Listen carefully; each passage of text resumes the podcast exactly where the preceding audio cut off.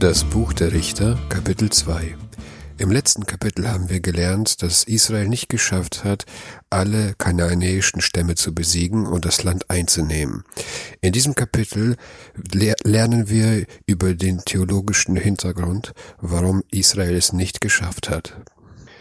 Vers 1 al Malach Hashem in Hagilgal el Abochim und es ging hinauf ein Abgesandter des Ewigen von Gilgal nach Bochim. ואומר, אעלה אתכם ממצרים ואביא אתכם אל הארץ אשר נשבעתי לאבותיכם, ואומר, לא אפר בריתי אתכם לעולם. Und sprach, ich habe euch aus Mitzrayim herausgeführt und euch gebracht in das Land, das ich zugeschworen euren Vätern, und habe gesprochen, nicht werde ich meinen Bund mit euch auf ewig brechen. Der Ewige sendet einen Boten, um Israel zu ermahnen, dass sie die Völker nicht aus Israel vertrieben haben. Nach Radak und Ralbak ist der Engel ein Prophet, so übersetzt auch der Targum. Das hat folgenden Grund. Auf Hebräisch kann Malach sowohl Engel als auch Gesandter bedeuten, so auch auf Griechisch Angelos. Außerdem finden wir nirgendwo, dass ein Engel zu einer Volksmenge spricht. Zudem kommt der Gesandte aus Gilgal, wo er die Prophetie erhalten hat. Ein Engel würde nicht aus einer Stadt kommen. Der Prophet sprach, dass der Ewige den Bund zwischen ihm und Israel in Ewigkeit nicht brechen wird, mit der Bedingung, dass Vers 2 ואתם לא תחרטו ברית ליושבי הארץ הזאת, מזבחותיהם תיטוצון. Auch ihr sollt keinen Bund schließen mit den Bewohnern dieses Landes. Ihre Altäre sollt ihr niederreißen. Velo shma'atem bekuli, ma sot asitem. Aber ihr habt nicht gehorcht, meine Stimme. Was habt ihr da getan? Der Ewige ermahnt Israel, warum habt ihr die Völker nicht vertrieben, ihre Altäre nicht zerstört? Im Gegenteil, ihr folgt ihren Götzendienst. Vers 3. וגם אמרתי, lo agaresh otam mipnechem. Da habe auch ich gesprochen, ich werde sie nicht für euch austreiben. והיו לכם לצידים, ואלוהיהם יהיו לכם למוקש dass sie eure Feinde seien und ihre Götter euch zu Fallstrick werden. Jetzt, da ihr auf mich nicht gehört habt, werde ich die Völker vor euch nicht vertreiben.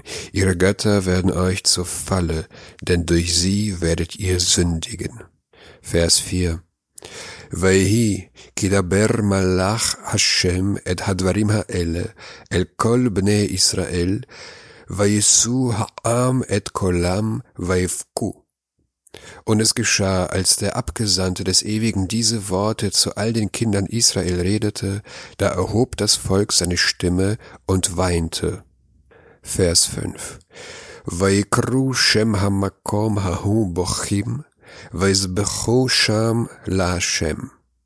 Und sie nannten den Namen des Ortes Bochim, Weinende, und opferten daselbst dem Ewigen. Die Israeliten bereuten ihre Taten und wollten umkehren, deshalb opferten sie dem Ewigen. Vers 6. Vaishlach Yehoshua et ha'am, vailchu vnei Israel ish lenachalato lareshet et haaretz. Und Joshua entließ das Volk, und die Kinder Israel gingen jeglicher in sein Besitztum, das Land einzunehmen. Ich habe in der Einleitung zum ersten Kapitel erwähnt, dass die Chronologie der ersten zwei Kapitel chaotisch ist. Das Richterbuch beginnt mit dem Tod von Joshua, doch hier scheint Joshua wieder lebendig zu sein. Nach Radak findet hier ein Rückgriff auf die Vergangenheit statt, um zu erzählen, dass die Israeliten erst nach dem Tod von Joshua zu sündigen anfingen. Vers 7. am et Hashem kolime Joshua. Und das Volk diente dem Ewigen all die Tage Joshuas. וכל ימי הזקנים אשר האריכו ימים אחרי יהושע, אשר ראו את כל מעשה השם הגדול אשר עשה לישראל. Und all die Tage der Ältesten, die lange lebten nach Joshua, die gesehen hatten jegliche große Tat des Ewigen, die er für Israel getan. Die Ältesten sahen die Wunder zur Zeit von Joshua, wie das Spalten des Jordans, den Fall von Jericho, den Stillstand der Sonne und so weiter. Deshalb sündigten sie nicht, weil sie den Ewigen fürchteten. Vers 8. Vayamat Joshua bin nun Evet Hashem ben Mea va'asrim shanim. Und Joshua so Nuns, der Knecht des Ewigen, starb 110 Jahre alt. Vers 9. Vaigberu oto bigvul nachalato betimnat Heres behar Ephraim. Und sie begruben ihn in dem Gebiete seines Besitztums, in Timnat Heres, auf dem Gebirge Ephraim. Mitzafon lehar Gaash, nördlich des Berges Gaash. Nach Joshua 1950 war das sein zuerteiltes Gebiet. Vers 10 Vegam kol hadorhahu nesfu el avotav und auch dasselbige ganze Geschlecht war versammelt zu seinen Vätern. Vayakam dor acher acherehem asher lo yad'u et Hashem vegam et hamaaseh asher asale Israel. Und es erstand ein anderes Geschlecht nach ihnen, die nicht kannten den Ewigen und auch nicht die Tat, die er für Israel getan. Die Generation, die zur Zeit der Ältesten lebte, starb, und die neue Generation kannte die Wunder des Ewigen nicht und lernte nicht, ihn zu erkennen und ihn zu fürchten. Ralbak schreibt, dass von dem Auszug aus Ägypten und dem Tod der Ältesten in diesem Vers 67 Jahre vergingen. Sicherlich gab es jemanden, der unter der neuen Generation lebte, der älter war als 67 Jahre und der die Wunder des Ewigen kannte. Jedoch hat man auf die Stimme dieser Menschen nicht gehört, weil sie in der Unterzahl waren und weil die neue Generation keine Weisheit hatte. Vers 11. ויעשו בני ישראל את הרעה בעיני השם, ויעבדו את הבעלים. Und die Kinder Israel taten das Böse in den Augen des Ewigen und dienten den Baalim. Die neue Generation fing mit dem Götzendienst an. Sie dienten dem Baal. Vers 12. ויעזבו את השם אלוקי אבותם, המוציא אותם מארץ מצרים, וילכו אחרי אלוהים אחרים מאלוהי העמים אשר סביבותיהם, וישתחוו להם. Und verließen den ewigen, den Gott ihrer Väter, der sie herausgeführt aus dem Lande Mitzrayim, und gingen fremden Göttern nach, von den Göttern der Völker, die rings um sie, und bückten sich vor ihnen, Vayachisu et Hashem, und kränkten den Ewigen. Fremde Götter heißen hier Elohim Acherim, der aramäische Targum glättet überall die Sprache und benutzt das Wort Ta'ava, Götze, um den Götzen keine Göttlichkeit beizulegen. Vers 13. Vayazvu Hashem, Vayavdu le Baal ule Ashtarot. Und sie verließen den Ewigen und dienten dem Baal und den Ashtarot.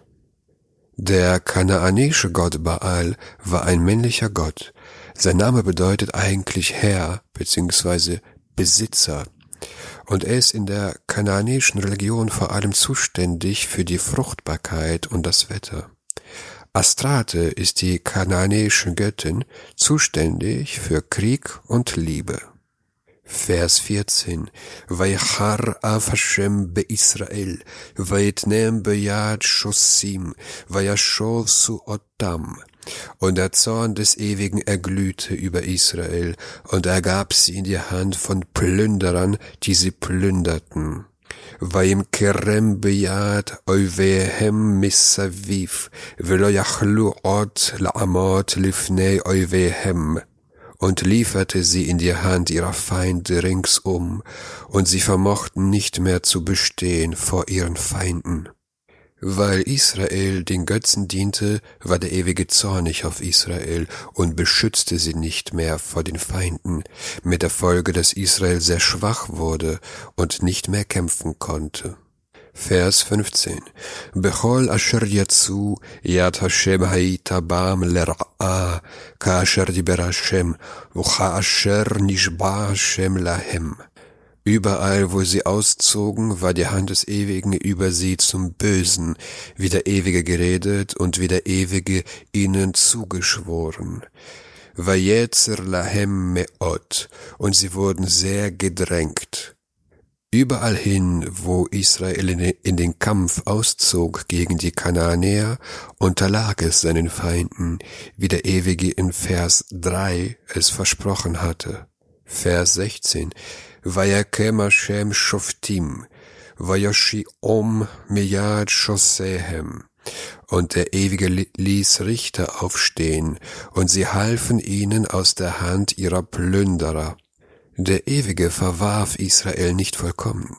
Er ließ Richter in jeder Generation erstehen, die Israel aus der Hand der Feinde retteten. Der Targum übersetzt Richter mit Negod, das bedeutet Führer, was die militärische Tätigkeit dieser Richter besser beschreibt. Wir werden sehen, dass die Richter plötzlich auftauchen und verschwinden.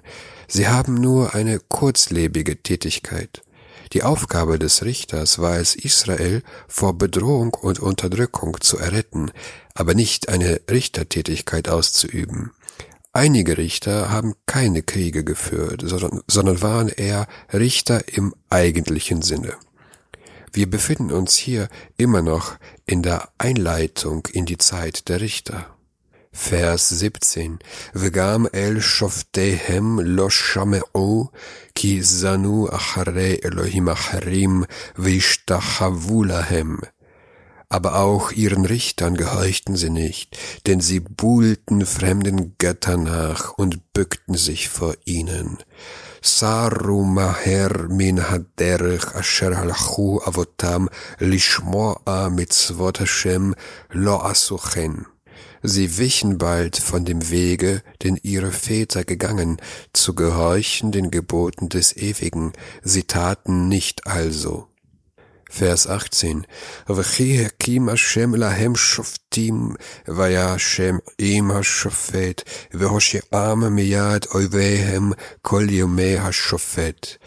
Und wenn der Ewige ihnen Richter aufstehen ließ, und der und der Ewige mit dem Richter war, und er ihnen aus der Hand ihrer Feinde half all die Tage des Richters, כי ינחם השם מנאקתם מפני לוחציהם ודוחקיהם. weil der Ewige sich bedachte ob ihrem Wegeschrei vor ihren Drängern und Bedrückern. Vers 19. והיה במות השופט ישובו והשחיתו מאבותם ללכת אחרי אלוהים אחרים לעבדם ולהשתחוות להם. לא הפילו ממעלליהם ומדרכם הקשה. So geschah es, wenn der Richter starb, arteten sie wieder aus, mehr denn ihre Väter, fremden Göttern nachzugehen, ihnen zu dienen und sich vor ihnen zu bücken.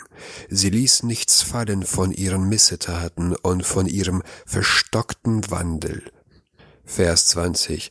ויחר אף השם בישראל, ויאמר יען אשר עברו הגוי הזה את בריתי, אשר ציוויתי את אבותם, ולא שמעו לקולי.